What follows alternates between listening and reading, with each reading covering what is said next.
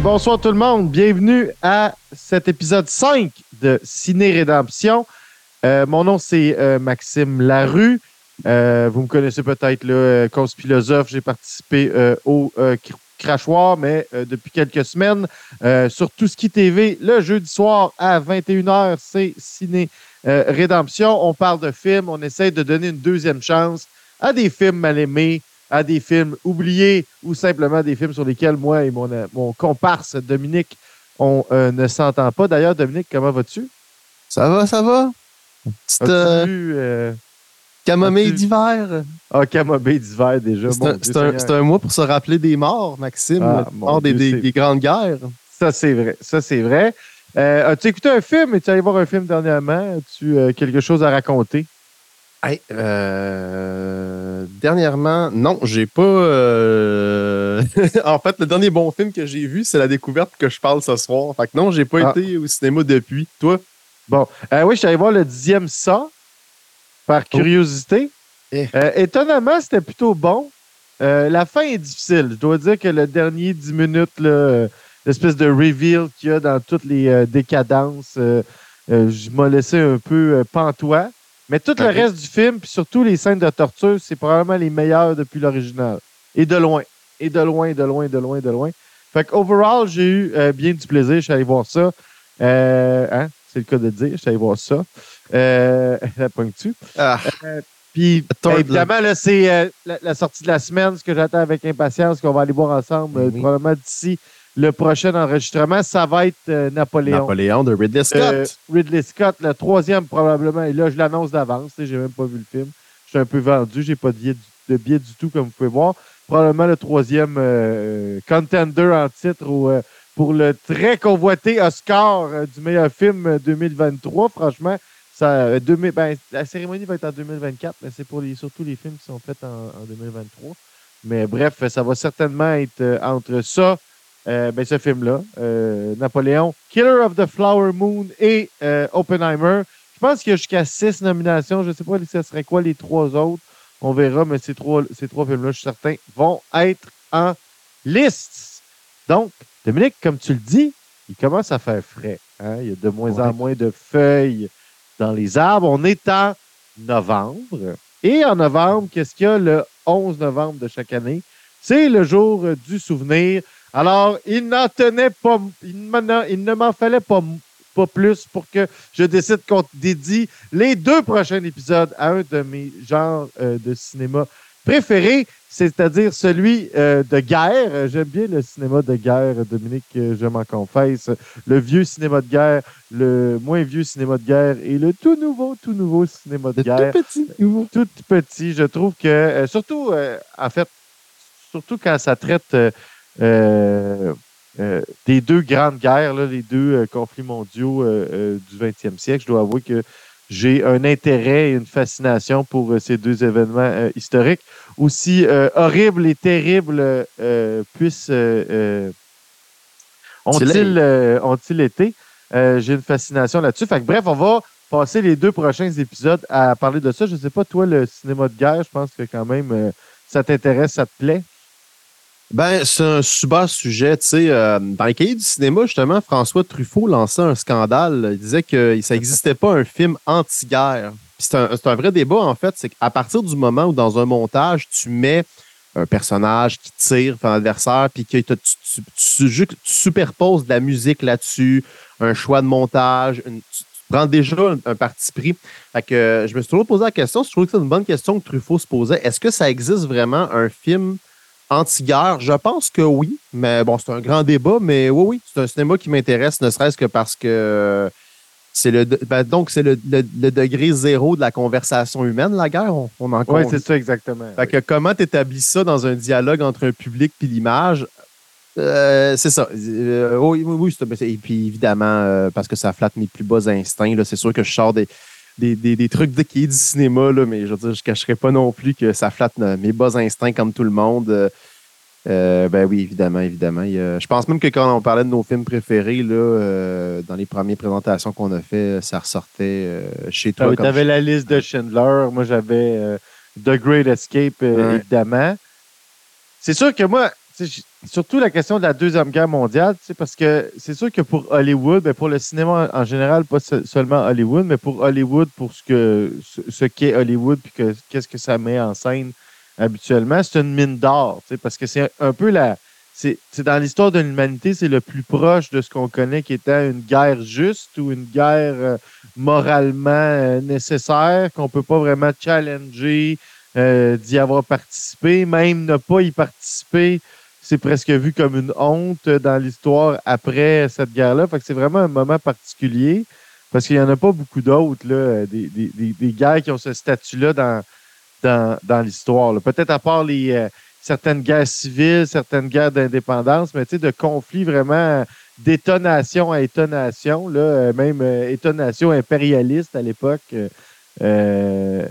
c'est la seule fois, en tout cas, peut-être, je ne sais pas ce que tu en penses, mais c'est ce qui en fait un sujet intéressant pour le cinéma, parce que tu peux mettre en, scène des héros, parce que, bref, c'est assez héroïque d'avoir participé à cet événement historique-là euh, dans l'esprit. Euh, ben, J'en pense que tu illustres bien le point, puis euh, je trouve que le, ça, met, ça encore, plus en, exergue le parallèle, le parallèle à faire avec le fait que ce soir, ben on vous parle pas de films héroïques nécessairement, quoique. Non, mais, ben quoique, mais, mais, quoique, mais en fait, c'est pas c'est pas héroïque au sens du soldat Ryan, si vous le voulez. Non, exact. Ben, c'est qu'on a voulu sortir un peu des sentiers battus, c'est-à-dire, on veut pas. Tu sais, là, ce soir, c'est pas des films. Euh, tu sais, euh, on est vraiment dans l'angle de la rédemption, c'est-à-dire, c'est des films qui peut-être aujourd'hui sont moins connus qu'à une certaine époque.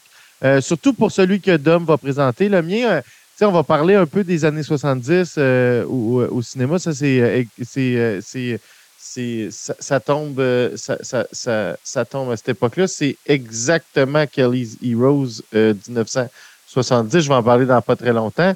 Mais grosso modo, à cette époque-là, il faut juste savoir que il y avait des productions de, on va dire, moyenne envergure, c'est-à-dire un film comme Kelly's Heroes, il s'en sortait énormément par année. Il y avait, besoin d'un budget qui permettait d'en faire beaucoup, puis qui donnait beaucoup de, liberté aux créateurs, aux auteurs, aux, euh, euh, réalisateurs, parce que euh, ben, ça coûtait pas très cher à produire. Puis ça avait souvent un, succès.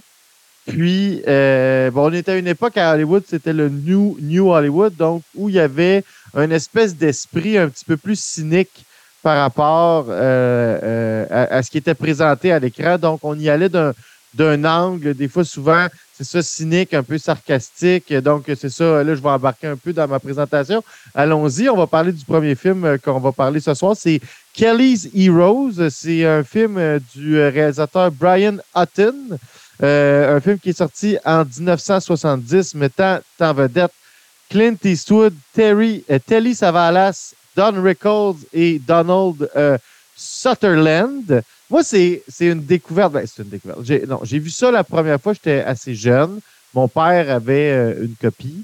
Puis, je l'ai réécouté il y a quelques années en me souvenant que j'avais bien aimé ça jeune, mais dans une espèce de. J'ai commencé au mois de novembre à écouter des films de guerre. Je trouve que c'est comme c'est le mois de l'année pour écouter ça. J'en écoute plusieurs. Je vais nécessairement réécouter. Euh, je, vais, faire ça très bientôt. Euh, Inglorious Bastard. J'ai des classiques que j'écoute à chaque année. Aussi, euh, tu l'as dit, Saving Private Ryan. Puis depuis quelques années, Kelly's Heroes s'est mis dans cette rotation-là. Donc, c'est quoi Kelly's Heroes? C'est c'est une comédie. Hein. Ce soir, on, on, c'est un thème, on est dans le thème de la comédie. Hein. Le titre de notre épisode, c'est euh, La drôle de tranchée parce que ben, il s'est fait des comédies un peu noires sur le, sur le thème de la guerre, qui sont tout le temps des films, en tout cas moi, qui sont souvent des, des films, euh, des films intéressants. Cela, c'est un bon exemple. Donc là, on est vraiment dans un univers où l'ensemble des personnages sont des anti-héros. En fait, ça rappelle beaucoup la scénarisation typique euh, des western spaghetti. D'ailleurs, l'utilisation, puis il y a une scène, euh, clairement, je vais la présenter d'ailleurs, c'est une de, euh, euh, mes, de, mes scènes que, je présente ce soir. est une référence directe. Mais même, même si on regarde le scénario global du film, on est un peu dans un scénario qui ressemble à The Good, The Bad and The Ugly. Donc, on est en plein milieu de la, de, la Deuxième Guerre mondiale, mais plus spécifiquement les suites au débarquement de Normandie, l'invasion de la France euh, euh, par euh, les troupes alliées. Ce qui est intéressant là-dedans, c'est que contrairement à effectivement un film comme Saving Private Ryan, où on insiste sur le caractère héroïque des personnages, puis des événements, puis historiques, la, c'est vraiment grandiose là-dedans, on nous met dans le chaos qu'a été le, le, débarquement de Normandie, c'est-à-dire les. Puis, tu sais, quand on écoute des documentaires, c'est beaucoup là-dessus qui insistent. Les parachutistes qui ont, pas qui ont, qui ont été, euh, qui ont été relâchés pas au bon endroit, les gens qui n'ont pas débarqué à la bonne place, ils savent pas où est-ce qu'ils sont, ils savent pas euh, euh, où sont rendus leurs officiers les, nouvelles sur qui, est, qui est mort, qui, qui a survécu au débarquement sont pas claires. Les communications sont difficiles. C'est le bordel. Puis c'est ça la. la... Des jokes d'organigramme. Ouais, non, exactement. C'est ça le, la, mise en scène dans laquelle on est mis dans ce film, dans ce film-là. Donc, on suit un personnage principal, celui de Clint Eastwood, qui est, qui est surnommé Kelly, qui est un ancien officier. Puis ça, c'est important parce qu'il y a une espèce de de mise en scène d'une certaine lutte de classe entre les sous-officiers et les officiers dans le film. C'est-à-dire, tous les personnages auxquels on s'intéresse ont des surnoms, sont tous des sous-officiers, puis ils ont tous une espèce de mépris des officiers, puis les, officiers, dans tout le film, y compris le général qui se met à comme triper sur ce que ces gars-là vont faire, sont complètement à côté de l'histoire. Ils sont jamais au courant, jamais ils ont conscience de ce qui se passe, sont tout le temps dans leur espèce de, de grandes stratégies où ils ont aucune, ils sont complètement déconnectés du terrain. Encore une fois, pour euh, illustrer, à mon avis, euh, le chaos qu'il y avait euh, sur, le terrain. Donc, on se retrouve là-dedans, puis exactement comme dans The Good, The Bad and The Ugly, le personnage de Clint Eastwood, qui est un ancien officier, comme je disais, qui a été déchu parce que, bref, il a été envoyé au front pour mener une attaque suicide qui a miraculeusement gagné, mais seul détail, il a fait une attaque contre des troupes américaines donc, euh, il a été jeté en dessous de l'autobus, même s'il aurait juste suivi des ordres. Puis il a été rétrogradé au rang de simple soldat. Donc, lui, il se retrouve avec une espèce de bande de sous-officiers parce qu'il tombe sur une information qu'il y a pour 16 millions de lingots d'or qui dorment dans une banque, mais de l'autre côté des lignes ennemies, dans des territoires français encore contrôlés par les, par les Allemands. Puis là, leur plan, c'est de réussir à parce que pendant qu'ils sont un peu.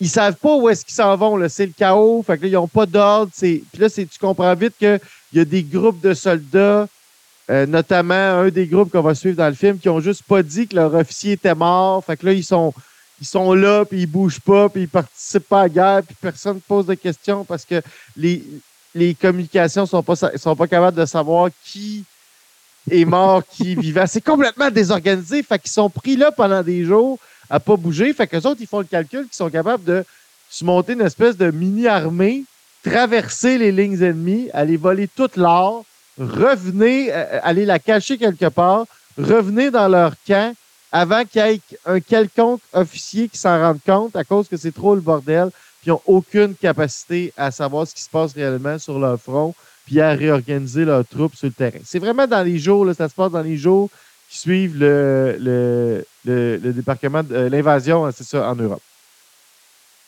Puis ben c'est ça. Puis là, ben, les personnages, c'est tous des personnages d'anti-héros. Donc le personnage de Clint Eastwood est, cette espèce d'ancien, euh, il est complètement désillusionné. Puis là, tout ce qu'il veut faire, c'est un coup d'argent pour au moins essayer de, de s'en tirer. Il y a le personnage de Hotball qui est joué par Donald Sutherland, qui est une espèce de espèce de personnage un peu à la Kirouac, c'est-à-dire un peu, il a l'air d'un hippie, là, mais étant donné que c'est dans les années 40, peut-être un peu beatnik, mais complètement un peu tout le temps un peu drunk. Il boit du vin, il s'en sac un peu. Il faut avoir des good waves. Il a l'air de venir de la, Californie. Puis complètement nihiliste aussi là, par rapport. Sorti d'un film de euh, guerre du Vietnam. Ouais, sorti d'un film de guerre du Vietnam, effectivement, mais pourtant, c'est un, un, un, film qui se passe pendant la Deuxième Guerre mondiale. Il y a le personnage euh, de l'espèce de quartier maître hein, qui est comme en charge de tout le matériel. Puis là, ben, il, gère un réseau de contrebande de matériel, puis il réussit à avoir de, l'alcool. Puis ça, c'est le personnage de Don Rickles qu'on voit à droite dans, mon, euh, dans, dans l'image euh, derrière moi. Donc, c'est tous des personnages hyper typés.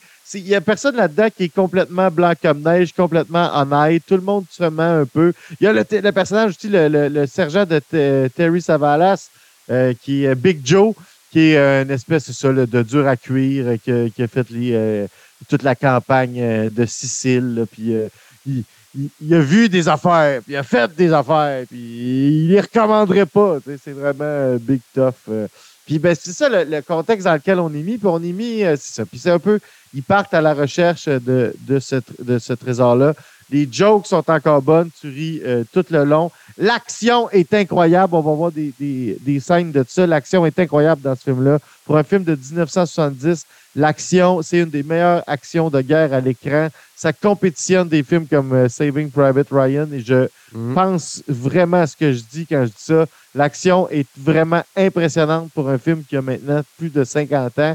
Euh, euh, c'est vraiment euh, impressionnant. Donc, sans plus tarder, on va commencer mes, les scènes que je, que, je, que, je, propose. Mais avant qu'on commence ça, toi, généralement, ton, ton appréciation du film, parce que tu l'aurais écouté pour qu'on se prépare à l'épisode? Oui, ben écoute, le côté. moi, ma question, j'ai eu des questions. Tu, sais, tu parlais tantôt du côté western spaghetti dans, le, dans le film. Puis tu n'en as pas parlé, mais euh, off mic, tu m'en avais parlé, puis on était d'accord, on sent à quel point Inglourious Bastard, l'aspect un peu. Euh, il y a un aspect qui, Il y a de ça un peu. Il y a un, le, côté euh, western spaghetti dans ce film-là. Je me demande à quel point. À quel point il s'est pensé de jouer avec le fait que Clint Eastwood comme personnage principal. J'ai trouvé ça vraiment, vraiment astucieux, hyper. Pour elle, les décors aussi, on n'en a pas parlé. Là. Ouais, ouais, ouais. C'est vraiment, vraiment beau. Là, puis je pense qu'il y a comme. C'est un art de savoir choisir quand tu dois tourner tes scènes à l'extérieur, puis de quand, quand c'est mieux de contrôler tout l'environnement. Puis à chaque fois, c'est comme super maîtrisé. Ben, pour vrai, le film il est super drôle. Max, t'en as vraiment bien parlé, mais moi, je veux juste souligner, c'est un beau film. Il, est visuellement super beau, sérieusement. Il, est agréable à regarder. Euh, je me rappelle, je l'écoutais pour ça, puis je te textais, je te textais, je disais, hey man, la, direction photo est donc bien cool. Puis euh, ça, ça, a vraiment. Fait que moi, j'ai ri, mais c'est surtout un, j'ai surtout un film. Euh, je sais pas c'est quoi la première scène que tu nous as nous présenter. Mais bref, je sais pas si je, veux pas spoiler tes scènes, mais je sais pas si c'est à elle que je pensais, mais quand ça sera elle, je te le dirai, notamment des ben, éléments la première de, scène, je vais y aller, je vais y aller tout de suite, mais c'est juste parce que puis vous allez voir quand je vais parler du cinéma de cette époque-là, c'est-à-dire la, période New Hollywood, 1969 à 1979-80 à peu près. Euh, c'est une, une période que j'aime beaucoup parce que la force qu'il y avait, c'est qu'à cause on n'était pas à l'époque des franchises encore, hmm. il y avait un talent à nous faire accepter, tu sais, ce que tu appelais le contrat, c'est-à-dire tout un univers, un personnage en tellement peu d'informations. Puis là, je, vais présenter c'est la scène d'ouverture du film. Parce que pour moi, on comprend tout de suite le type de personnage qui est euh, le personnage de Kelly juste dans cette scène-là. Puis en plus, il y a la, il la du film qui est, euh, à mon avis, un phénomène en soi. Là, on va en parler. Euh, allons-y sans plus tarder. On va la faire, on va la laisser aller immédiatement. Fait que, rapidement, là, ce que tu ce qu'on voit dans la scène-là au départ, c'est ben, on est dans un camp nazi, là. Il y a juste plein de nazis, tu sais. Comme là, t'as l'impression, OK. Puis là, là, tout à coup, tu vois, c'est ça. C'est ça. Là, il y a juste comme un Jeep, clairement, qui n'est pas un Jeep allemand. Il y a un Allemand dedans.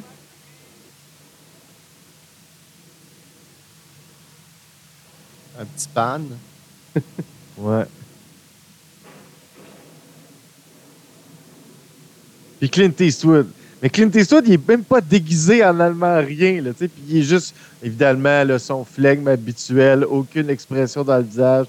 Il regarde. puis c'est juste, ça nous fait tellement bien comprendre. OK, c'est vraiment. C'est un gars qui est audacieux, il a peur de rien il, est capable de garder son sang-froid, puis ça lui permet de se retrouver dans des situations. C'est assez rapide, puis là, ben, rapidement, il arrive ce qui doit arriver, immédiatement. Il a. voilà! Et là, moi, je veux parler de la, de la chanson. Tu, tu posais la question est-ce que c'est possible de faire un film anti-guerre? Ben, je sais pas si c'est un propos anti-guerre, Mais c'est un propos qui est cynique. C'est-à-dire, il y a une espèce de côté nihiliste à ce film-là. écoute la toune. sais.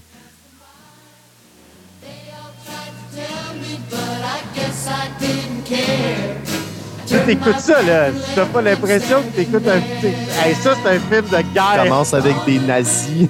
ouais. elle, va jouer, elle, joue beaucoup, tu sais, dans le... Le travelling avant de travailler ah, c'est super, c'est super... ça que je veux dire que c'est super beau, quand il est vraiment audacieux. D'autres ploucs à côté, là. ouais.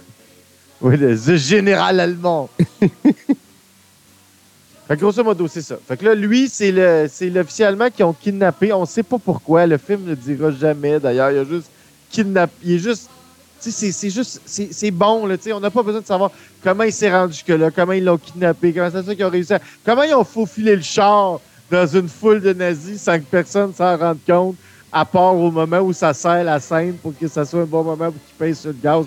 On s'en sac. C'est bon, ça arrive. On, est dans le début. On, est, je vais te faire plaisir, Max. On est dans le début d'un Indiana Jones au ben, sens. À peu près, oui, complètement. Au sens ben scénaristique du terme. 100, 100 ben oui, 100 Indiana Jones s'inspire de. C'est sûr, c'est sûr. C'est sûr. Fait que, tu sais, la force d'une bonne, bonne ouverture, tu sais, où ça nous met, ça nous met rapidement dans le, dans le ton dans lequel on, euh, va, euh, on va être pour toute la durée du film. Bref, j'aime cette j'aime ces vieilles intros-là de film où le générique est au début du film, puis il, rythme le, le, montage. Moi, j'ai un gros attachement je m'ennuie, moi, de ces, de ces ouvertures euh, de, films-là. C'est vraiment la période que je préfère au cinéma, euh, celle de, New Hollywood. Autant que j'ai une grosse affection aussi pour les années 60 quand même. Euh, ben c'est le, c'est tout le temps les, c'est tout le temps le début.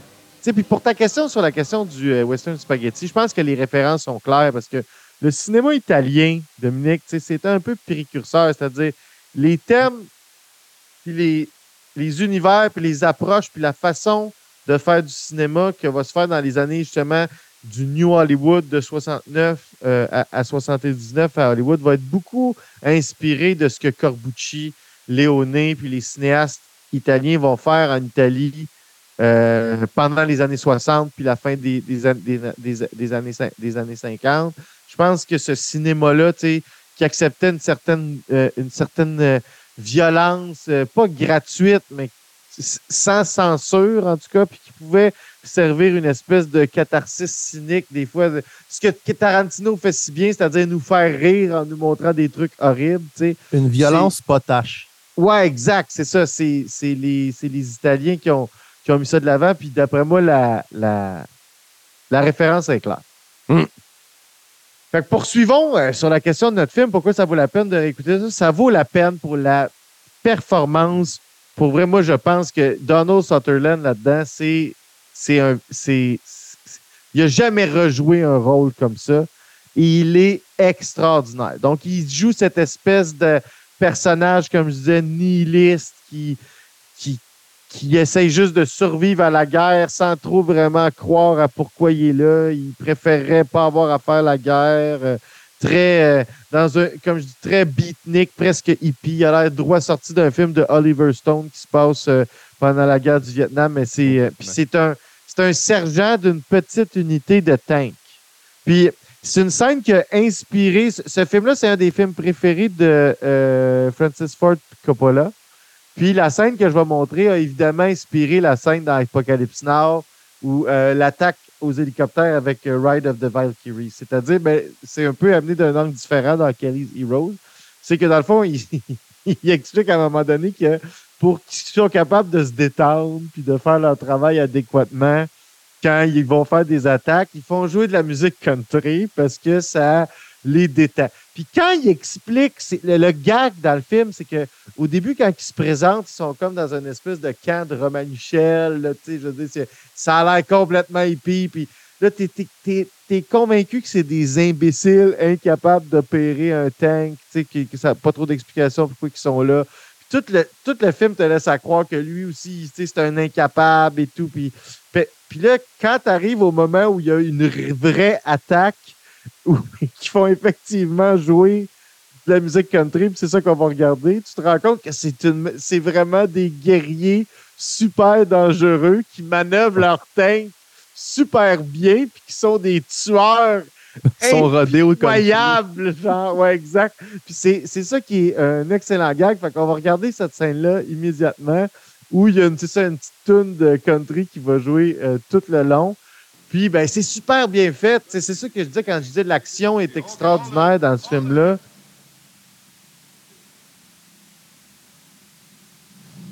Okay, it looks like we got some sort of military installation up ahead, so make it the same deal as before.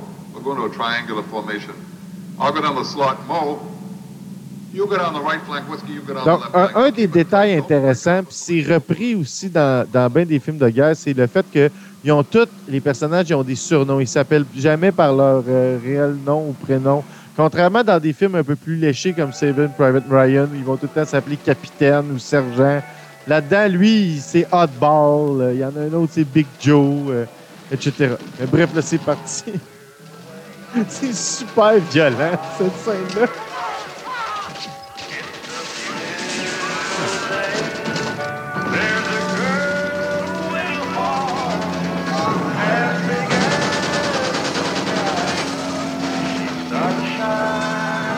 Il n'y a pas un Allemand qui a une chance. Sais, en, en réécoutant cette, cette scène-là, quand ça m'a fait penser, Fury. Probablement que Ouais. Fury. les- Ouais, ouais, le- ouais, mais ça, c'est vraiment bon, ça. Ouais, mais probablement que c'est des méga fans, en fait. Euh, euh, ils sont- probablement. Ah, Ah non, c'est excellent. C'est- tout bon, là, ce- cet extrait-là du film.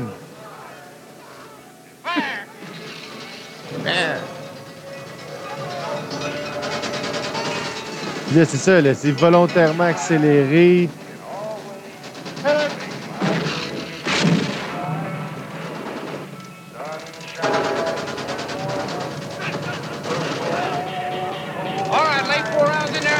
Hey, ça a 50 ans. 50 ans. Come on, mother. Je pense que t'as vu une tête de nazi.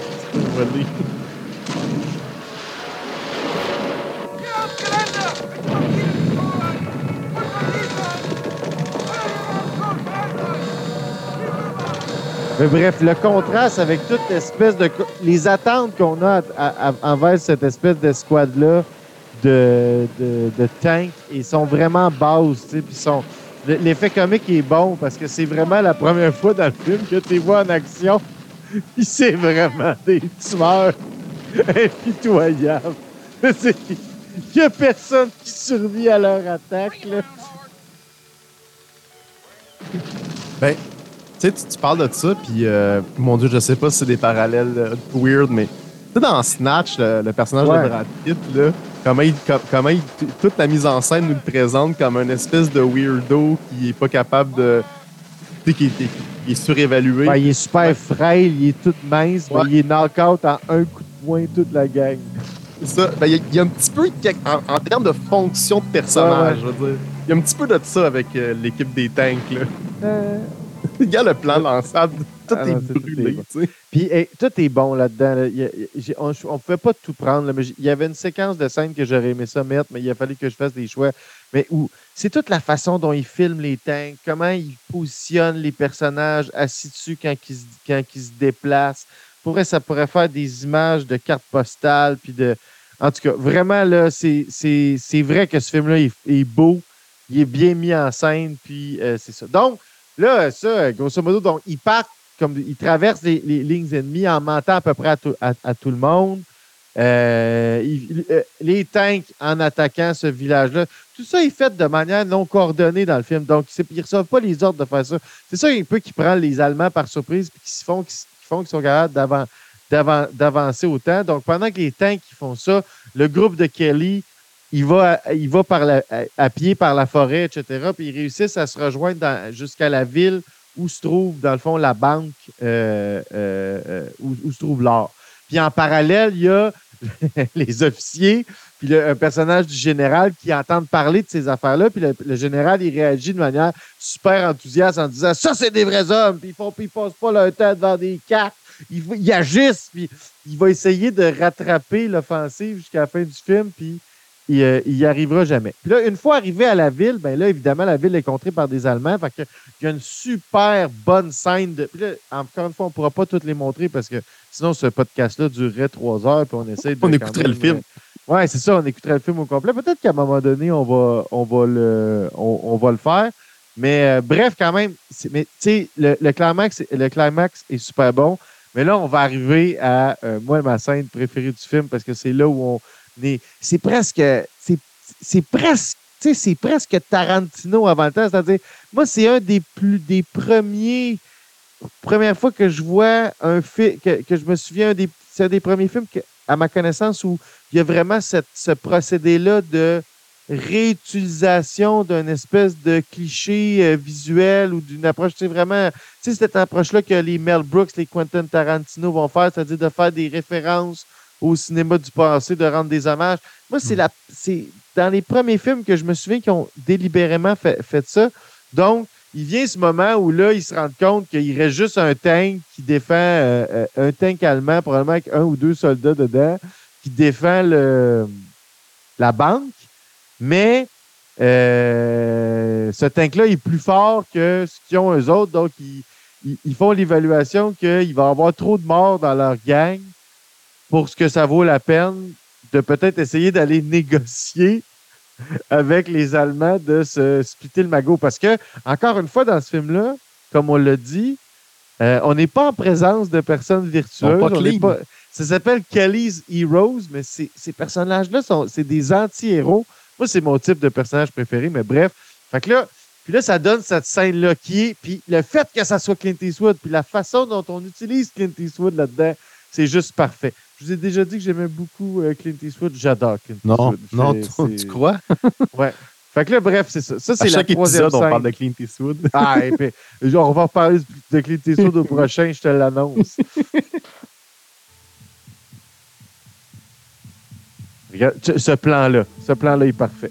Regarde le décor d'ailleurs, c'est magnifique. Non, mais, non, mais c'est pas juste ça. Lui, il est placé exactement de la même façon que euh, dans The Good, The Bad and The Ugly ou euh, plein de- ah, ce- cette shot-là, évidemment, la toune, là, ça, la toune, c'est. c'est- Alors, c'était écœurant, c'est. Je l'ai réécouté dernièrement, puis j'ai applaudi quand elle a joué.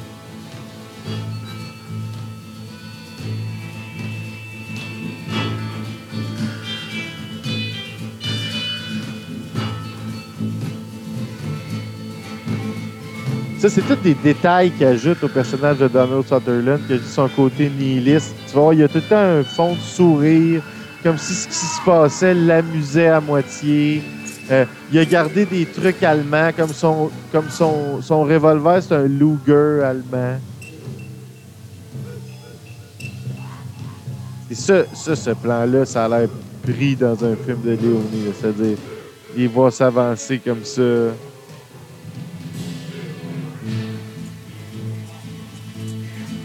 La tune, la façon de.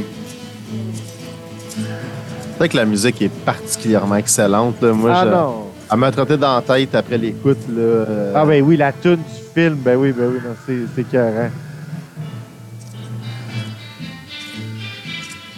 c'est ça. C'est ça, là. Donald Sutherland. Pour vrai, Donald, ils sont tous bons. C'est, là, Clint Eastwood, il joue son... Il joue The Man with No Name là-dedans. C'est juste que ça se passe pendant la Deuxième Guerre mondiale.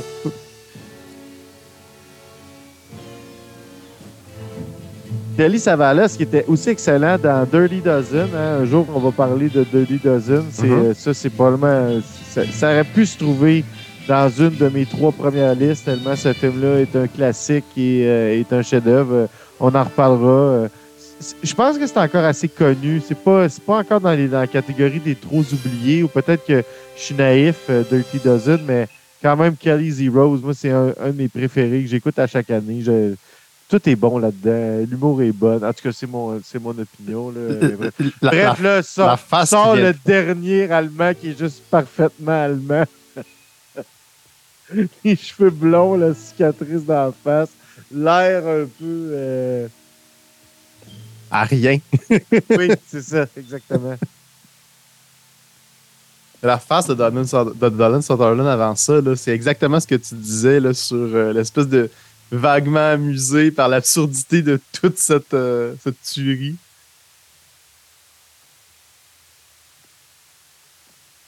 Cigarette? No smoke. The fuel system is rotten. We have gasoline all over the place. Look, uh, Max, you and us, we're just soldiers, right? We don't even know what this war's all about. All we do is we fight and we die, and for what? We don't get anything out of it. In about a half an hour, the whole American army's going to be coming down that road. Why don't you do yourself a great big fat favor, huh? And get the hell out of here. I have orders. Mais moi, je suis convaincu qu'il y a un propos sur, euh, sur la guerre du Vietnam là-dedans.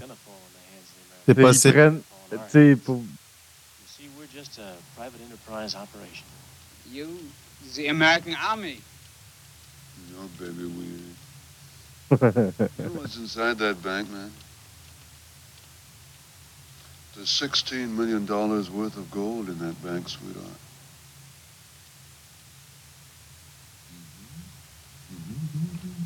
Ah non, il était. C'est le meilleur personnage. Pour ça, Ouais, on ouais, non, de- ouais, ouais, ben oui. Ben oui, il vole le show complètement. 65. il upstage tout le monde. Non, ouais, ouais, non, non, c'est clair. Ben, tout le monde est, par exemple, les autres sont excellents aussi. have Là. Oui, ça il y veut a- pas dire qu'ils sont pas bons, Ouais, ouais. is crank this turret around and blow a hole in that door.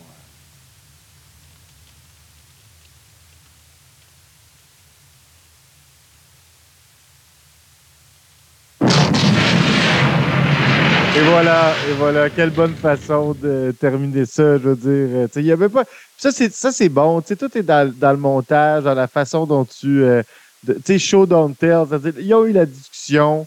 Tu comprends qu'il y a eu d'autres étapes à la discussion, mais ce qu'on nous montre, c'est le résultat, la, la, la porte qui saute. Donc, euh, ben, écoutez, à la fin, là, je vendrai pas tous les punchs, mais ils finissent par trouver de l'or, hein, puis ils font quelque chose avec. Puis ça, la finale aussi euh, est un bon, euh, une bonne série de gags. euh, euh, J'aime aussi, euh, j'ai pensé à monter la, en même temps que la, la scène d'ouverture, la scène finale, parce qu'encore, ils reviennent avec la toune, ils représentent les personnages. J'aime cette euh, façon old school de, de faire des euh, des crédits de fin de film. Mais bref, à mon avis, Kelly's Heroes a écouté euh, au moins une fois, sinon plus, euh, dans sa vie, euh, a, plus que le droit à, à une rédemption, à une deuxième chance et à être remis de l'avant. Toi, Dominique, qu'en dis-tu? Euh, Est-ce que tu, euh, est-ce que tu euh, accorderais la rédemption à Kelly's Heroes? Toi qui Ben, ne l'avais jamais vu, je pense, en plus. Euh, non, je l'avais, je, je l'avais pas vu. J'avais vu, je pense qu'un un, un ami, un de nos amis communs avait montré des bouts, si c'était pas toi, quand on était plutôt jeune, mais je l'avais pas vu. Euh, et puis, euh, mais évidemment, qui, moi, j'y accorde complètement euh, ma participation à cette demande de rédemption, euh, qu'elle revienne, que ce film-là merveilleux revienne dans nos mémoires. Je vous en prie. Nous avons une rédemption! I'll keep climbing, I'll keep climbing till I make it my home. And I'll soon be with Jesus round the great white throne. Though the way may seem rugged, Praise the Lord, Lord. I must travel on. I'll keep climbing, I'll Euh, c'est vraiment. Alors, à partir excellent. de maintenant, euh, quand euh, on va avoir une rédemption, comme ça, ciné rédemption, c'est-à-dire qu'on va avoir un accord à la fin de la présentation d'un film. On, tient, on tient à vous dire qu'on ne choisit pas des films parce qu'on va être d'accord au, au départ. On va laisser aller euh, pour vrai euh, le débat. Mais quand il va en avoir une rédemption, on va entendre la magnifique voix de la grande Dolly Parton nous parler du, de Jesus and the Make Heaven My Home. Dominique. Et ça, ça passe, à ma connaissance, par la rédemption. C'est tout euh, pour euh, Kelly's Heroes. Écoutez ça. Euh, je vous le recommande énormément. La parole va être à toi dans quelques instants, Dominique, mais avant, on va aller prendre une petite pause, faire une euh, aller euh, à la peut-être à la salle de bain, se servir un popcorn et euh, quand on revient, on va parler d'un deuxième film.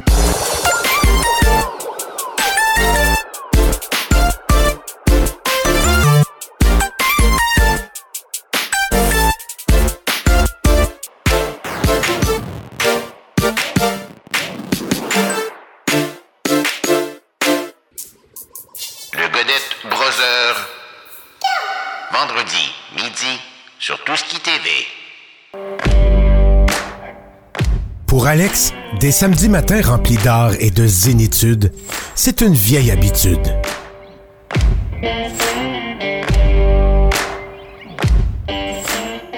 Une vieille habitude. Samedi, 9h, sur Tout ce qui TV.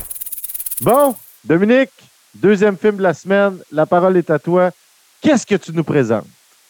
Eh bien, écoute, euh, tout ça est tombé euh, hein, dans la, drôle de tranchée euh, qui est. au début, moi, j'avais deux drames. hein. Je voulais parler d'un film que je parlerai peut-être l'épisode prochain là, sur un peu plus, plus, peu plus, plus triste. Puis là, finalement, entre-temps, j'ai écouté, je suis tombé. Mon colocataire m'a fait regardez ça. To be or not to be. Un film de 1942, une comédie de guerre également pour rester dans la thématique. Et puis, euh, en fait, euh, j'ai vraiment été euh, flabbergasté. Euh, au début, je ne savais pas à quoi j'avais affaire comme appareil, comme, comme- objet filmique, en fait. Et puis après ça, j'ai appris que bon, il a, été nominé aux Oscars, il a gagné d'ailleurs. C'est un film de la United Artists. Et puis, en fait, moi, j'a- j'avais choisi, je, m'étais laissé embarquer dans, dans le- la proposition parce qu'il y avait Robert Stack qui jouait là-dedans. Puis, euh, bon, euh, Robert Stack, moi, je l'ai connu euh, parce que quand j'étais tout petit, j'ai regardé les. La, la- je sais pas si tu as déjà vu ça, Max, la vieille télésérie des Incorruptibles en noir et blanc. Là, euh, Oui, oui, oui, ben oui, ben oui, ben oui. Ouais, exact. Bon, ben, c'est ça. Puis, il joue dans ce film-là. Elliot Ness. Elliot Ness, c'est lui qui le faisait. Et puis, et puis j'écoute ce film-là, puis le film commence. ben, ça va être ma première scène, là, je vais en parler un peu avant, avant de la mettre, mais le film commence et puis on est en Pologne, la guerre n'est pas déclenchée, puis Hitler est dans les rues de la ville. Prémisse Ouais. du film. Moi, je me suis dit tout de suite, OK, c'est une comédie burlesque, c'est un film surréaliste. Et puis non, tout le lien se file. Et puis, euh, j'ai- regardé ce, ce film-là, puis tout le long, je me disais, mon Dieu, ça a tellement être- dû être dur euh, écrire ça. En fait, c'est l'histoire. Euh, on est en Pologne un petit peu avant le début de la guerre, et puis c'est l'histoire d'une troupe de comédiens. Oui, Ouais, qu'est-ce que tu veux dire?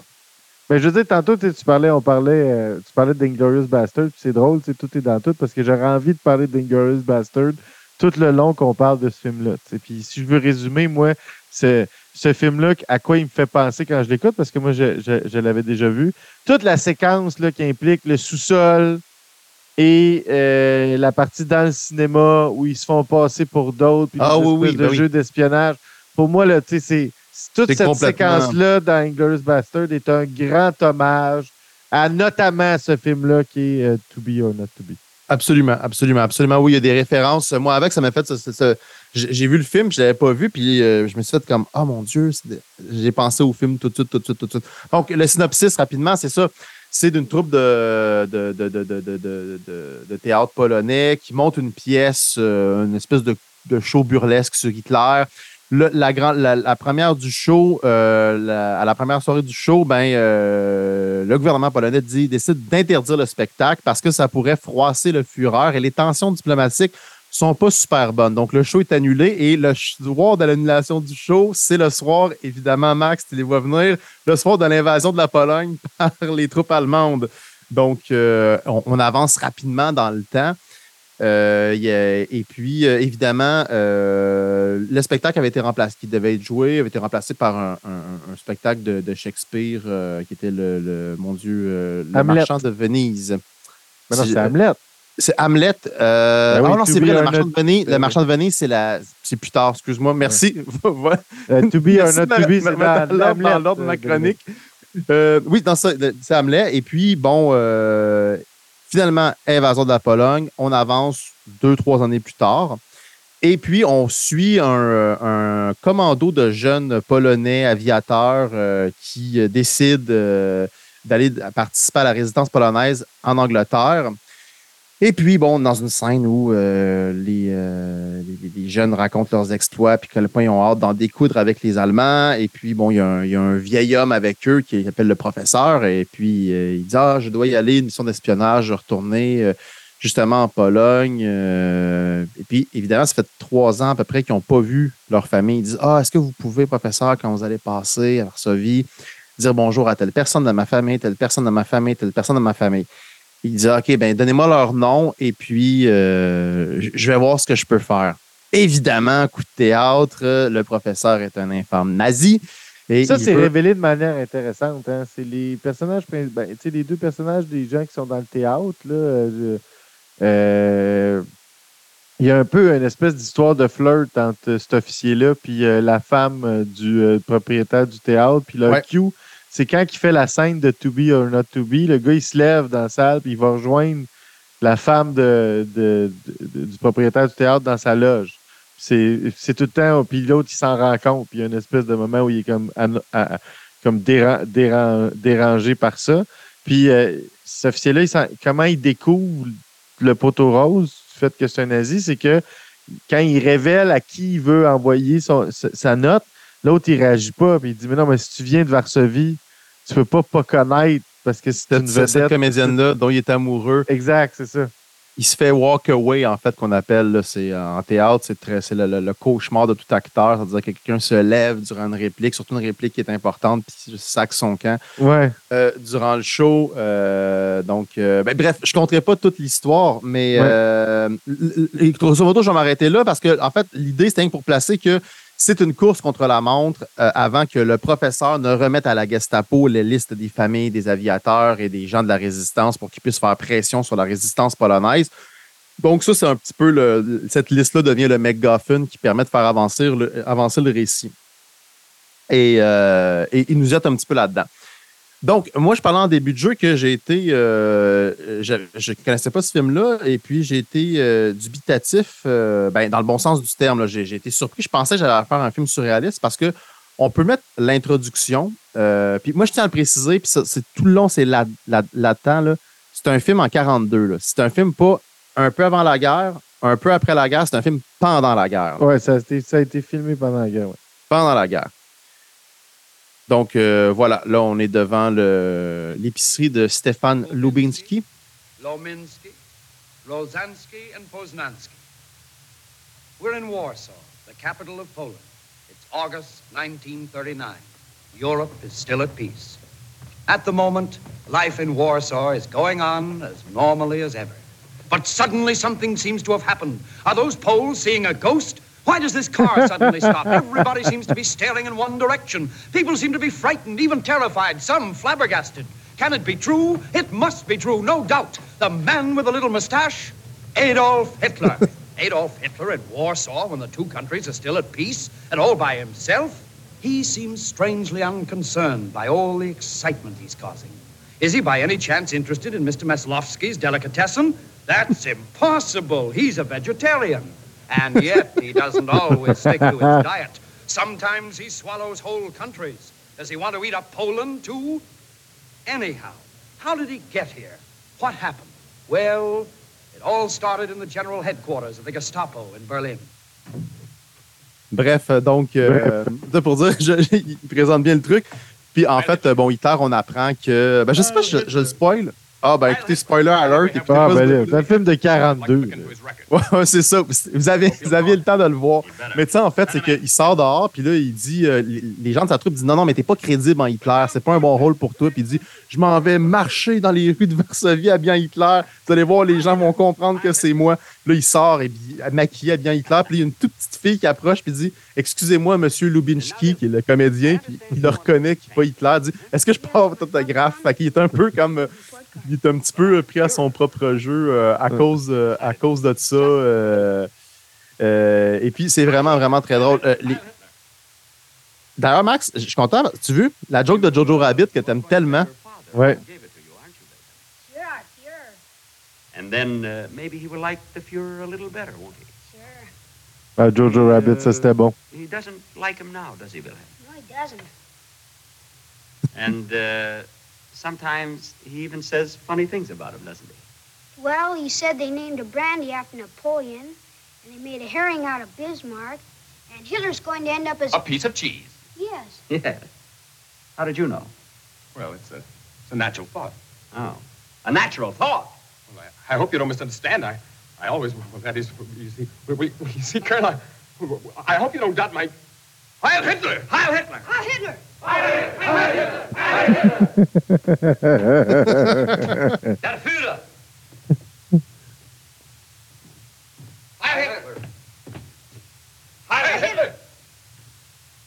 Myself. Et puis bon, c'est ça, c'est à cause de ce fameux Heil myself-là que, euh, bon, il y, y y a un débat à savoir s'il ressemble ou non vraiment à Adolf Hitler. Donc, euh, vraiment, vraiment un film. euh, C'est ça qui nous fait découvrir que c'est une troupe de théâtre. C'est vraiment Ouais, une bonne façon de l'amener. Ben, comme tantôt, je te disais, c'était un film dans un film dans un film. C'est l'histoire dans une histoire, en fait. Là, c'est Ouais. qu'en fait, on n'est pas encore dans l'histoire. Mais ce qui est fou, c'est que c'est une pièce de théâtre sur ce qui s'est pas encore passé. Puis finalement, ça va servir. Les comédiens vont se faire passer pour des nazis tout du long. Fait qu'ils vont jouer un rôle. Ouais, ouais, c'est ça. Tout ça. Mais, mais, mais Max, Max, Max, Max, Max, tout ça, on le comprend, là. Mais tout ça est filmé en 42. Fait que ça se Ouais. passe pendant l'histoire de l'histoire réelle de l'histoire. En tout cas, moi, Exact. le niveau d'Inception de ce film-là me faisait capoter. J'ai fait comme. Fait que j'ai backé up sur ma, ma décision première qui était euh, Operation Daybreak.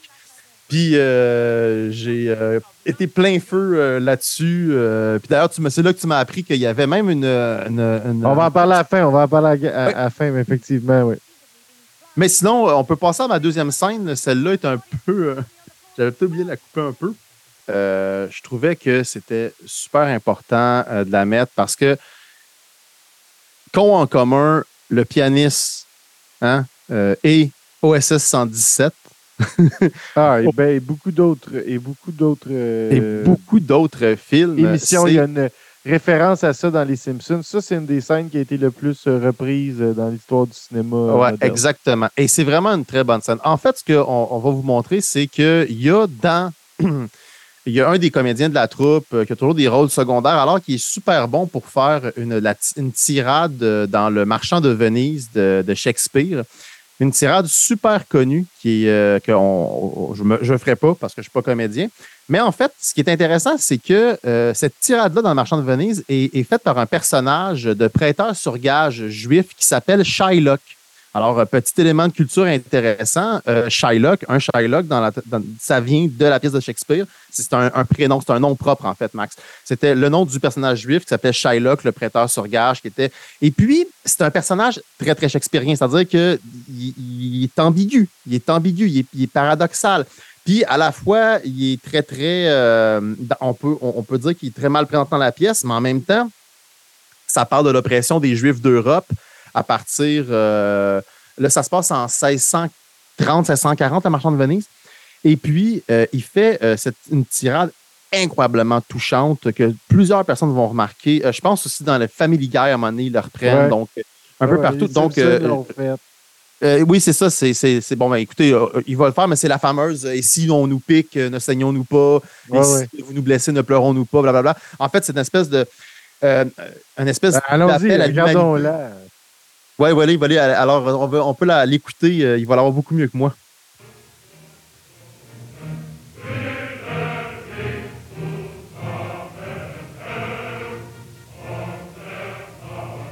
Alors, mettre en contexte, euh, là, ils sont déguisés en plein d'affaires. Puis Là, ils arrivent à se déguiser euh, en déguisement.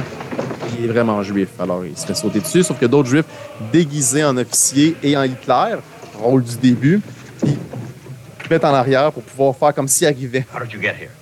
I was born here. And what made you decide to die? Him. What do you want from the Fuhrer? What does he want from us?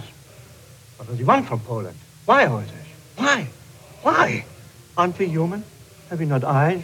Have we not hands, organs, senses, dimensions, affections, passions? Fed with the same food, hurt with the same weapons, subject to the same diseases, healed by the same means, cooled and warmed by the same winter and summer? If you prick us, do we not bleed? If you tickle us, do we not laugh? If you poison us, do we not die? Mm, Die. If you wrong us, shall we not revenge? Lieutenants Lange and Schneider. Yes, sir. Take charge of this man and bring him to my headquarters. I want to question him. Ce qui est intéressant aussi dans la scène après cette superbe tirade, c'est que, euh, à part les officiers puis celui qui se fait passer pour Hitler, c'est- eux, c'est des comédiens. Mais Mm. toutes les SS, qui sont les 40 SS autour, c'est tous des nazis qui sont sincèrement nazis, euh, sont vraiment nazis. Puis je ne peux pas m'empêcher dans cette, dans cette euh, scène-là de ne pas voir une, euh, une espèce de victoire de l'esprit, puis de la culture, puis de l'art sur la barbarie, puis la Ouais, brutalité. ben oui. ben Je trouve que c'est encore plus touchant, puis euh, Les agents de la Gestapo qui se font avoir par une troupe de, de théâtre. euh, avec de- du Shakespeare. Ouais, ouais, de- ouais, ben oui, c'est tout ça qui Fait est, que- le, qui est le thème.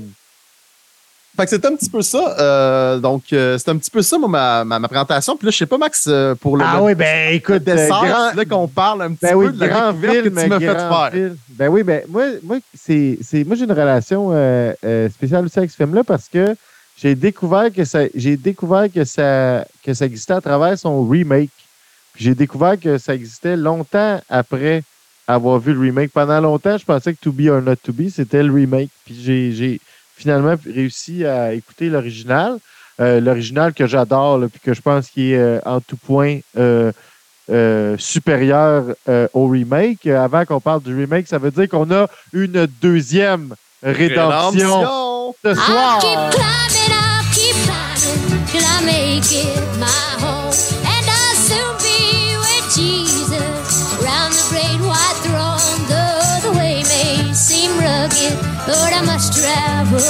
C'est vraiment une excellente it Ça va rester. Mais oui, mais, euh, mais petit, petit dessert avant qu'on euh, qu'on vous laisse y aller parce que ça fait déjà un, un moment qu'on a commencé notre cinquième épisode de, ce merveilleux euh, podcast. Euh, il y a eu un remake qui a été fait en 83. euh, Produit, euh, non euh, réalisé, mais produit euh, par euh, Mel Brooks. Mel Brooks interprète euh, le rôle euh, euh, euh, de, du propriétaire là, du théâtre. euh, euh, euh, Là-dedans, il s'appelle les euh, Bransky là, parce qu'ils font un paquet de jeux de mots. Les- Le C'est texte est un peu changé, ouais. Ouais, ben c'est c'est exactement la même histoire, mais on rajoute tout le côté très burlesque et là, surréaliste de Mel Brooks à la patente. Il y a beaucoup de, de scènes qui insistent sur euh, l'adultère entre sa femme puis le l'officier euh, qu'il n'y a pas dans, dans l'original, qui permet de rajouter des jokes faciles, des trucs de « Oh ciel, mon mari! » puis euh, euh, des, des vieilles affaires de même. Des choses pour lesquelles on adore Mel Brooks. Moi, j'aime beaucoup Mel Brooks. On pourrait vous parler de, de Mel Brooks longtemps, Maxime a un amour dithyrambique pour Mel Brooks. oui, oui, vraiment. Mais ça, c'est pas un film qu'il a réalisé, c'est un, un film qu'il a produit et qu'il a, a joué dedans. Euh, mais sinon, c'est super intéressant. Euh, une des affaires qui est très bien réussie euh, là-dedans, moi, c'est euh, le colonel Earhart et Schultz. Je pense que ça me fait plus rire dans la version du remake que dans l'original. Surtout parce que Schultz est joué par Christopher Lloyd. Puis que c'est complètement ridi- ridi- ridicule. Il y a, mais c'est vraiment plus burlesque. C'est vraiment plus.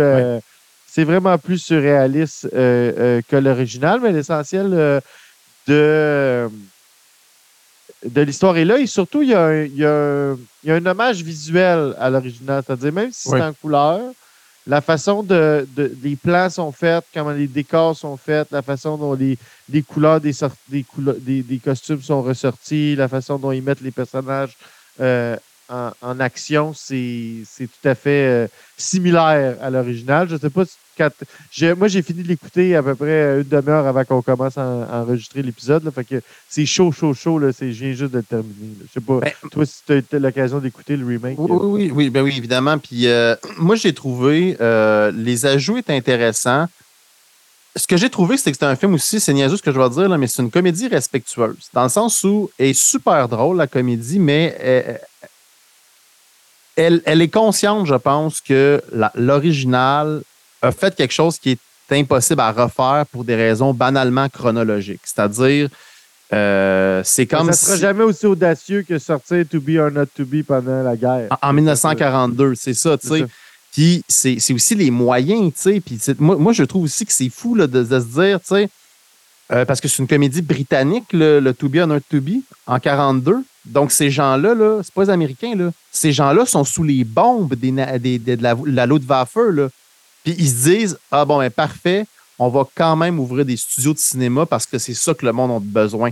Là, là, j'ai les motons là, quand je dis ça, là, mais, mais je trouve que ça, c'est ça la puissance du cinéma. Puis ce film-là, To Be or Not To Be, euh, en, fait, un peu ce que je disais à la fin, là, quand Shakespeare bat les nazis là, avec la parole contre la barbarie, ben, en fait, c'est un peu ça. C'est, ce moment, sont, les, Britanniques se sont dit, ben non, on, on va sortir une comédie, une grande comédie, puis on va la sortir pendant la guerre, puis on va la tourner pendant qu'on a des bombes sur la gueule.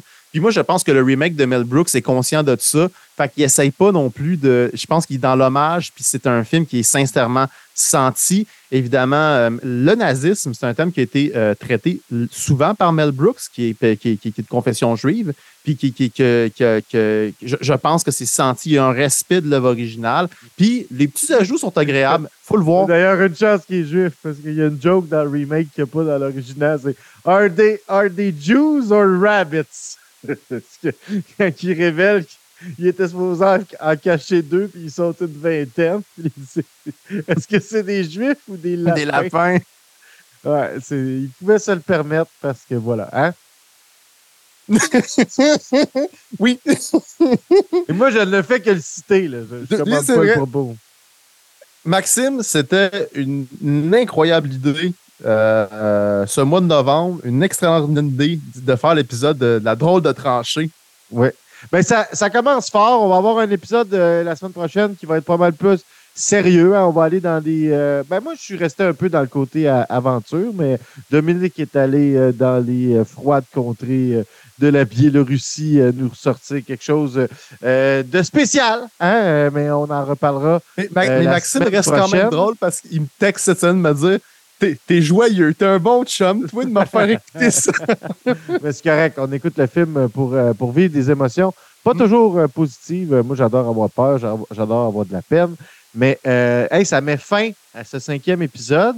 Euh, donc, en gros, ce soir, c'est deux en deux, hein, c'est deux rédemptions. Donc, vous devriez rapidement mettre Cadiz Heroes et To Be or Not To Be, accompagné de son remake, pourquoi pas, euh, euh, euh, à vos agendas pour écouter ça rapidement. C'est le, c'est le temps de le faire. Il va être encore en, en décembre, très honnêtement. Ça, c'est vraiment super bon. C'est, c'est, c'est une façon d'écouter un, un- un film sur un thème qui est intéressant historiquement, puis de vraiment pas être down à la fin. C'est Ouais. juste, c'est juste joyeux ces films-là, c'est drôle. C'est, les personnages sont, atta- sont attachants, sont intéressants. Fait que voilà. Euh, ben, on vous remercie. Merci encore aux, aux gens sur Twitch euh, qui nous écoutent en direct le jeudi à 21h sur Tout Ski TV. Sinon, on va être aussi disponible en rattrapage sur le Patreon dès demain euh, de euh, Tout Ski euh, TV. Et éventuellement aussi, rapidement, dans les prochains jours, on va être disponible en, rat- en rattrapage audio sur toutes les bonnes plateformes euh, de podcast. On remercie euh, Tout Ski TV euh, pour l'opportunité. Et euh, là-dessus, on vous souhaite un bon visionnement. Et euh, on vous revoit la, prochaine, la semaine prochaine pour un autre Ciné Rédemption. Ciao, Dominique. Ciao, Capitaine Max. I'll keep climbing, I'll keep climbing till I make it my home.